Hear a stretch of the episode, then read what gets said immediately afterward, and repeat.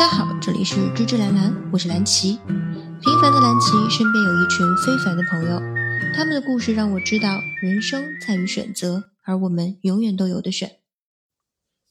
经历了快一百天的 lockdown，沉寂的芝芝兰兰终于有了新一期的节目。高考结束，我们一起聊聊看高考之后要做什么吧。好，今天还是大家熟悉的这个托尼老师。托尼老师，你高考是什么时候考的？二十年前吧，还记得吗？应该记得。托尼老师觉得高考之后要做什么？我记得考完最后一科的时候，嗯，我应该就出去玩通宵了浪了，就出去玩通宵了。对。然后，其实我我们今天想聊的是高考之后，是你填报志愿和选专业，对吗？我不了解现在高考的考生。他们的这个先后的顺序是怎样的？多益老师之前是怎么一个节奏？考完之后先估分儿，估完分儿，然后报志愿。志愿。你当时在这个学校的选择和志愿的填报上面，是基于些什么样的因素的考虑？最后跟我选择上了同一所大学。强 Q 一下 Tony 老师，就这个地方其实先插播一下，Tony 老师其实是学霸，他是因为高考一点小失误，所以他的第一志愿其实没有录取，然后才勉为其难的沦落到跟我上同一所大学的这么一个境况，对吧？不高攀，高攀，不用不用不用不用谦虚，对，学霸就是学霸。呃，因为当时的话，其实我我也是。就我们家第一个走高考这条路线的嘛，嗯，所以，基本上没什么经验。呃，第一志愿应该是报了山东大学山东大学，对，山东大学。山东大学。然后呢，那一年刚好山大呢就是一个比较也比较高的，因为之前好像都是小年嘛，我们那一年然后就变成大年了。嗯。第一志愿差了差了几分，后来就去了第二志愿的学校。同时报的时候你要报专业嘛，嗯，高中学校跟我们说的是。你填哪一个专业，其实并不会影响你最后的录取的情况。当时也比较天真啊，也不也也这玩意儿也不了解。所以回顾一下咱们两个当时的那些经历啊，你在选专业的时候，其实有了解过那些专业代表的意思吗？就这些专业到底是学什么的，做什么，你有了解？对，因为当时我们那个学校去看了一下，它应该是机械专业是最好的，所以的话，其实我第一志愿本来我想报机械的。机械呢，它是比较长，应该它是机械什么什么什么很长，十几个字儿，我觉得太太麻烦了，我就我就把字少的写在前面了。首先先说一下，托尼老师的本科的专业是测控技术与仪器，对我简写了测控。对，他说他能看得懂字面意思，但是我表示深深的怀疑。我到现在，如果我是不了解他这个专业，我看这个测控技术与仪器，我也不知道是干什么的。所以你当时你高中生，你真的明白这专业是干什么的吗？就不知道他具体是干什么的，但是因为你会去查这个学学校就什么专业最好嘛，嗯，对吧？所以我基本都会都会报这个学校里面最好的这几个专业。金牌专业。假如说到到第二志愿的学校，我应该是上那个最好的专业的，应该是分是够的。嗯，但是你并没有报，是嫌人家我报了，我报了第三，把它放在第三位了。啊，因为但其实志愿顺序是有是有关系的。所以所以他还是会按照你报的专业的顺序来，对，是的，顺延，是的，是的。所以高中也不懂，也有可能就是你每一个高中的学校不 care 你去的是什么专业，他只 care 你去的什么学校。没错，但是我们现在回过头来想，觉得这个专业啊、择校呀还是挺重要的，所以也是想跟大家分享一下我们在毕业之后又工作了这么多年以后再回看。报专业、选专业、选学校的这个心路历程，然后可能会有一些自己的小心得，也不能说建议吧，就只是自己的一些心得。首先说一下我们当时的这个信息的来源啊，了解的途径应该是没有现在这么丰富的，因为我们那个时候都没有智能手机，这二十年前其实没有智能手机的，对吧？我们要是查什么信息的话，主要可能需要去到学校旁边的网吧查找一些资料的这个信源，其实是更少的。我当年在报志愿的时候，我其实是分不清楚什么是工科，什么是理科的，因为你高中其实就只有文科和理科两种选择嘛，对吧？嗯，其实不一不一定分理科和工科，其实你我觉得两个挺不一样的哎。啊，对，这个就看你怎么来看待你的专业这个事情。说大了，其实涉及到你怎么样去去计划你这个你的人生，对吧？就是你怎么，我觉得理学更多的是像一个工具啊，其实文科也是一样，就是你像你学数学，对吧？计算机，对吧？或者是那个你的英语，其实都是都是某种工具嘛，来帮助你去去实现你想去做的这个事情。但工科的话，更多的相当于就是某个工种。是这样子吗？我不知道、呃。我觉得是的，理科更加是通识教育，文科其实也差不多。工科的话是近代社会才衍衍生出来的一一个学科嘛，更实操。对，但理学、理科和文科的话，很长的历史的传承的。古代就有数数嘛，其实就是就现在的算术。有有有，这位老师不得了，现在。文就不用说了嘛，对吧？嗯、那以前那些都是就文文官呀、啊，考的什么八股啊，其实都是跟文学相关的。嗯、但是工科是近代才衍生出来的，对吧？工业革命之后才会衍生出这么一个工种，然后慢慢更加的这个、更加的这个丰富了，才会有这个学科出来。所以其实我们当时，啊，至少是我在报专业的时候，我其实是不了解文科、理科、工科这些不同学科之间到底是什么样一个区别的。我当时有很多可非常 confused 的地方，因为我高中是学理科的，我有很多同学，然后他们报志愿，当时是报了一些文理兼收的专业，比如说管理类的，什么企业管理这种、市场营销管理这种这种学科，居然是文理兼收的。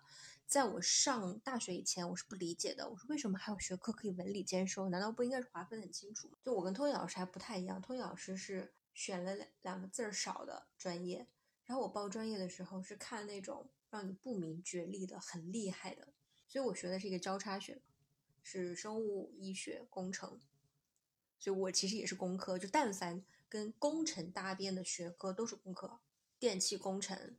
嗯，生物医学工程、环境工程，所以我当时报的是生物医学工程，就觉得特别的高精尖，然后特别的时代前沿，特别交叉，特别牛逼，特别厉害。但其实是干嘛的自己完全不知道，就没想过毕业以后要做什么。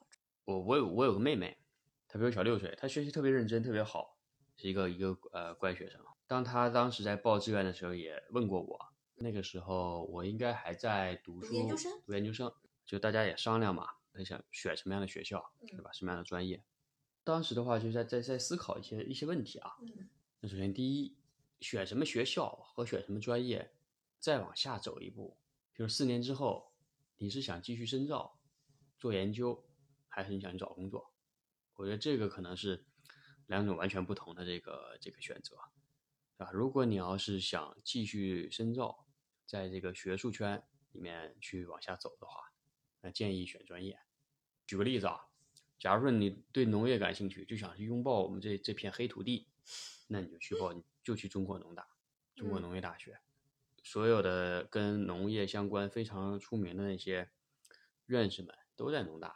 嗯所以，如果你走学术的道路的话，你到农大的这个学科里面，他对你的帮助可能远远大于去交大、清华这种学农业的这个专业里面。将来想混学术圈学术圈你可能专业更重要，而且学术嗯圈里面同样是有这个圈子的。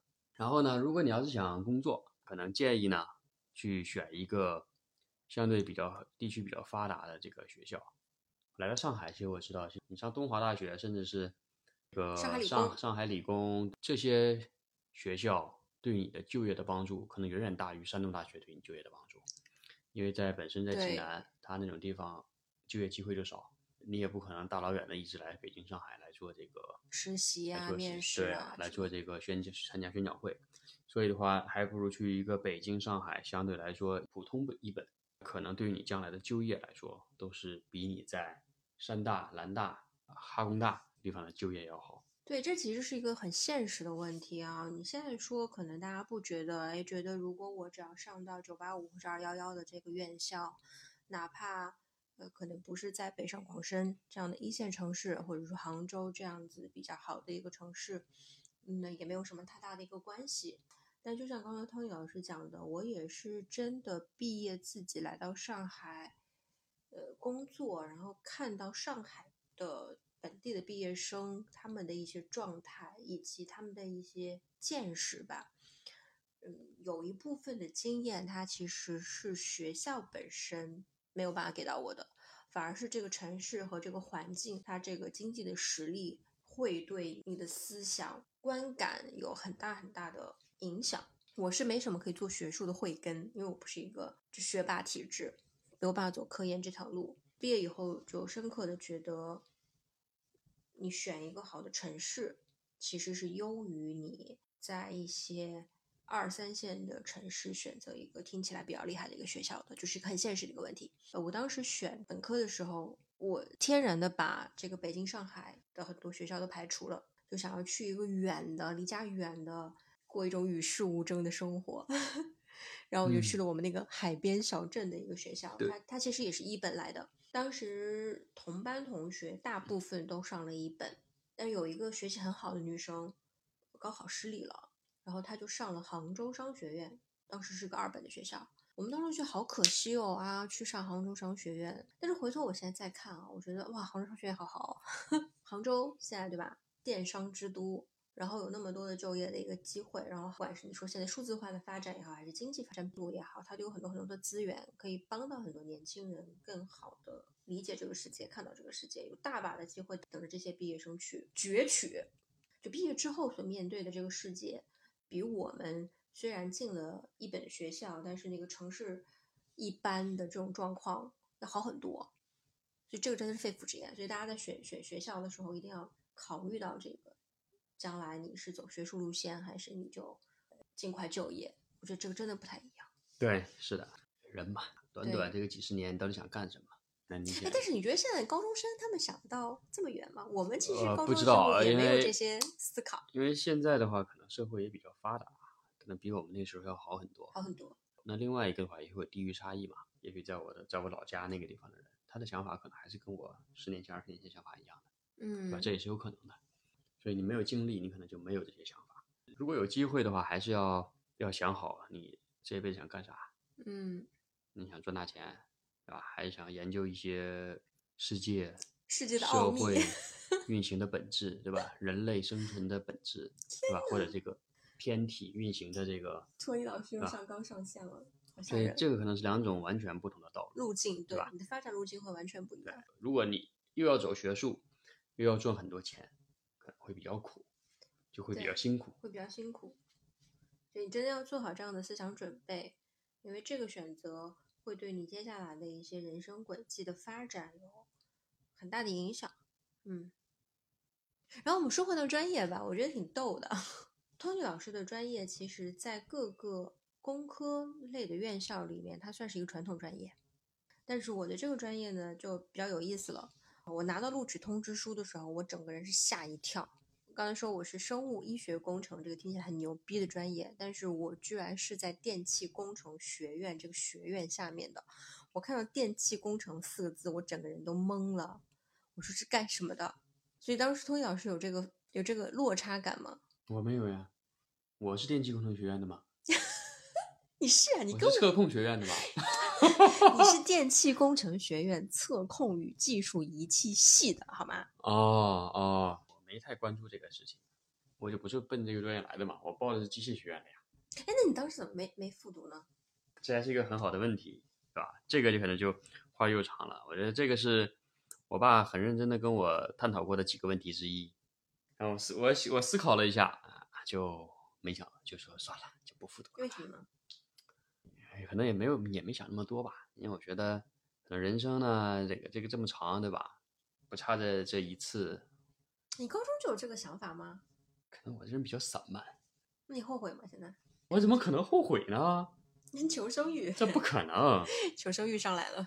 不可能，不可能。我要说到落差，就是，就我刚上大学，就落差感特别的强。我说我这么这么牛逼的专业，怎么感觉是在一个很土的学院？而且我对大学的这个课程设置。专业设置是完全没有任何认知的。我虽然是理科生，但是我在高中的时候还是会学语文，对吧？我们高中理科生还是会学语文。所以我去上大学的时候，我还在我的行李箱里面放了一本厚厚的字典——现代汉语字典，因为我觉得我要上语文课的话，我应该用得到。就你们能想象吗？文化人，不就是？见识短嘛，就真的是不知道，不知道大学的课程设置是什么样子。到了大学，我拿到课本，我领到书以后，我整个人也懵了。我就学的这些都是什么东西？我大一我记得要学生物化学，然后那个课程就难到二十种氨基酸的名字我都背不全，这名字太长了。然后还要学高等数学，就所有人听见都谈虎色变的课程。所以老师，你有这个落差吗？你真的没有这个落差？没有，第一学期没怎么上课。啊，对我第一学期没有见过他，其实基本上没有见过他。对，其实说呃说到这个报志愿啊，我又回想起来一件事儿。我记得当时我们考完之后，嗯，我们的班主任其实他当时给过我建议，建议我可以考虑北京、上海，嗯对吧？那种除了清华、北大这种比较好的那几个学校，可能分数差一点嘛，可以去考虑一下北京、上海的呃正常的一本。呃，当时呢，我我没有采纳他的建议，为什么呢？你那时候当时我没有到那个高度，我觉得当时还是比较看重学校，而不是看重城市的。对对，就还是我们刚才说的那个话题。所以嗯现在回想起来的话，在那个时候可以去认真思考这个问题啊，或者认真思考为什么你的班主任会给出你这样的建议，因为他儿子是比我们大一些的，在一届，大好好多，大好多，所以他应该是过来人。当时呢还是年轻，想的比较少。即使有这样的这个呃提示或者一些建议吧，但是没有很好的采纳。这个经验呢，我觉得是作为这个人嘛，大家都是第一次为人嘛，可能是必不可少的。因为再重来一次，可能还会发生，对，没什么可这个后悔啊或者干嘛的。是我这这就是人生，因为你总会是什么都是第一次嘛，哪有人上来就知道对错的呀？对，从长期主义的角度来看，就真的人生是场马拉松，一次的成绩也好，或者你这一次的选择也好，虽然对你之后的发展路径有很大的影响，但确实它也不是绝对的，或者说你就没得改变了，或者说通俗一点讲，就翻不了身了。我觉得也不至于，就大家平常心，真的人生的路还很长，这个就是一次考试，一次选择而已。对，我觉得就在在选择的时候，去选择那个你认为是正确的，或者这个就就够了。还是选了以后就不要后悔，就认真的做好你选择之后的事情，就朝朝前看，就这个也很重要。那 Tony 老师现在做的事情，其实跟你之前学的东西有没有关系？有一定关系。不完全相关吧。就我的一个感感觉啊，大学呢读书的这几年，知识本身不一定会给你带来什么样的帮助，但它更多的可以让你去形成一些思考的模式、嗯思维的方式，会更加的成熟。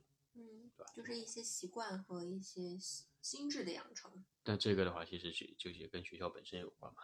这个这个知识本身可能并不一定很重要，可能你要去要去看透这个底层逻辑很重要看成底底层逻辑，对吧？你的抓手是什么？天呐，还要不断的去复盘，跟你的人生目标还要对齐。对，然后不断的要复盘，对吧？这样才能让你走得更加的稳健。如果有机会的话，还是想好自己想要什么。对，多给自己点时间去思考这些东西吧。我也觉得我的高中之后去选择学校和志愿的这个过程非常的匆忙，没怎么思考过这件事儿。就哪怕是高三，就你有一个大的目标，说我肯定肯定要上本科，我要上一本。更深一层，就是什么样的学校、什么样的专业、什么样类型的本科是你更愿意去涉足的，我其实没有想过。时代嘛，时代就是这样子的。嗯，那我们就是时代的产物，对吧？那我们能做的，那就是把这个我们的经验分享给大家。嗯，那如果说我们要倒倒回到二十年前，那我可能会上更好的学校，因为只有我知道他是怎么玩的这个套路。但是没办法嘛，还是有机会想想自己想要什么，嗯对吧？什么样的人生是你想要想期待的？就现在来比的话，有很多新专业是我们当时没有的，嗯比如说电竞。嗯，但什么是一些新冒出来的专业？就这些交叉的吧，交叉学科吧，比如说金融数学，这个是之前只有金融，是没有没有没有，而且甚至金融数学的话，好像本科生都没有，都是要在硕研究生以上研究生才有。对，OK，还有什其实这是很多种交叉的学科吧交。叉学科，就是我觉得电竞啊，什么跨境电商啊这样的专业，其实我是可以理解的，因为它随着很多行业的崛起，它一定是需要这方面更加精专的人才，所以高校也会去想说设立这样的相关的专业。那你说这种交叉学科的融合，就为什么会有这样的？我觉得它发展到一定的阶段的话，那么都会去慢慢探索这个每一个行业的本质，本质。有很多的本质，最后都是一件事儿。举个例子，呃，其实我一直在思考这个问题啊，到底有哪一种学科可以解释世界上所有的事情？哲学，为什么会有这种问题？比如说计算机，对吧？计算机是在数学、密码学这个上面衍生出来的，嗯对吧？所以计算机的本质是数学，对吧？像金融的本质也是数学，经济学、宏观、微观，嗯，这些都是一些数学上的一些概念，那数学的本质是什么？可能是哲学，我不知道，对吧？所以一直一直在在思考，对吧？是不是有哪些有哪些东西都是可以，它的本质可能都是一件事儿，但这件事儿是什么呢？就不知道，就不知道哲学和数学是平行的，还是互相，对吧？有这个不不同层级的关系。所以你会建议大家选数学吗？呃，不会，你要不想搞研究的话，那就不要选数学了。那现在不是有很多应用类的东西吗？就你说的什么工程数学啊、金融数学啊，将来其实也会对就业的指导有很大的意义吧？如果你想在深层次的去研究的话，可能有帮助。那如果假如说你只想你只想工作，只想在金融金融界工作的话，嗯，那你就去读个金融学，就不一定要交叉了。对，不一定要交叉。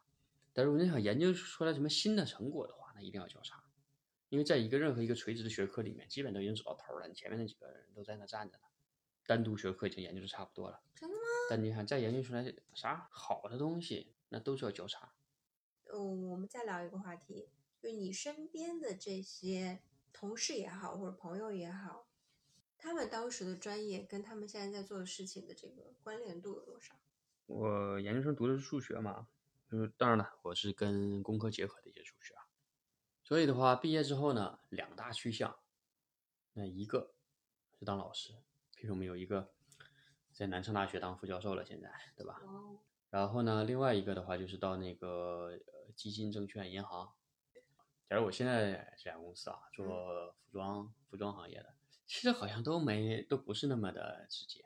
如果说你是这个供应链这个领域的，那你们的这些人才都是从哪些专业输送过来的比较多？有统计吗没有，供应链这个行业呢比较比较新，比如说供应链管理，也许在那个在某些学校有供应链管理，但更多的还是散落在各个地方的。那有物流这个有物流，吗？有物流，比如物流是供应链其中之一，但是有物流专业，有物流专业的，有的物流学什么呢？物流，嗯，那就是看看，比如说上海港，上海港的这个吞吐啊，对吧？嗯，所以这个比如东航的这个东航的这个飞机的运输啊，所以的话，这些都是，就是你要说有没有相关的？我觉得可能也相关吧，因为供应链那么长，除了可能你做 marketing 的不是，对吧？其实你做技术也一样，供应链也需要做技术的人呀。我现在在工作的领域，因为我是做数字营销的嘛，而数字营销，哎，就是非常交叉的一个新的行业，算吧。就是数学嘛，对，它有它和数学有关系，但是，就我觉得传统营销跟线上营销跟后来的数字营销，它完全是有关系，但它也也是不同的一个概念。哎，所以大家其实也不用焦虑啊。你看，大学里面有专门的市场营销学，应该是在金融管理学院，类似于这样大的学院下面挂靠的。但是真的你到就业的时候，我不确定有多少人是真的市场营销学出来，然后还是可以再做营销类的工作。我只能说，我身边的这个做数字营销领域的小伙伴们，可能有人去学广告学，但是真的是从就是市场营销这个专业出来的人，其实还蛮少的市场营销出来让我觉得应该去4 A 了吧？啊。4 A 啊，广告公司，啊，我不知道，有可能，有可能吧。刚才托尼老师说的这个数字营销的本质 也数学，我我一部分是同意的，因为确实有很多统计呀、然后很多数据分析呀、然后包括你一些数平台的这个应用，都跟数学有很大很大的关系。你代码其实跟数数学也有关系吧，写代码这件事情。所以我想说的是，虽然我学的专业可能跟现在做的事情没什么关系，再回到长期主义这个话题，就真的可能到你就业或者说在你选择或者工作的过程当中，说不定有什么新的一个领域就出来了。对，他没有学到一个特别牛逼的专业，但没有关系，那有可能真的就是有一个新的这个机会，你只要抓住它，也可以有自己的一个小天地可以去发挥。对想好你自己喜欢的，对吧？坚持下去，风迟早会来。你不要一直都想着去去去追风口，这样永远都追不上。就等着深耕，有可能你开始没有，哎，血工作都到你四十五、五十岁的时候，发现风来了，风来了，猪都会上天。苟住，所以大家加油。对，你看现在计算机多卷呀，对吧？互联网卷不卷？计算机卷了吧？但是卷归卷，这个人才的缺口还是很大。嗯，我觉得你看吧，我觉得接下来会会有很大的这个落差。哎，但是我觉得现在也不完全是这种码农嘛。嗯，我觉得有很多做这些大数据分析，或者是建模，或者是 AI 这样的人，也是在互联网的大厂是非常紧俏的人才。好的。那就今天的知识兰兰先到这里，然后再次谢谢 Tony 老师波荣，然后来作为我这个 lockdown 之后的第一期的嘉宾，很荣幸，很荣幸。后续我觉得可以再跟大家聊一下，呃，因为现在也要到校招季了嘛，可以跟大家聊一下找工作的一些心得吧，就还是那句话，心得。然后之后呢，芝芝兰兰这个节目可能会有一个小小的变化，我可能会去做一个新的系列。谢谢大家，谢谢谢谢大家。人生长路漫漫，慢慢来，等风来。好的，谢谢大家，我们一起期待一下芝芝兰兰的新系列吧。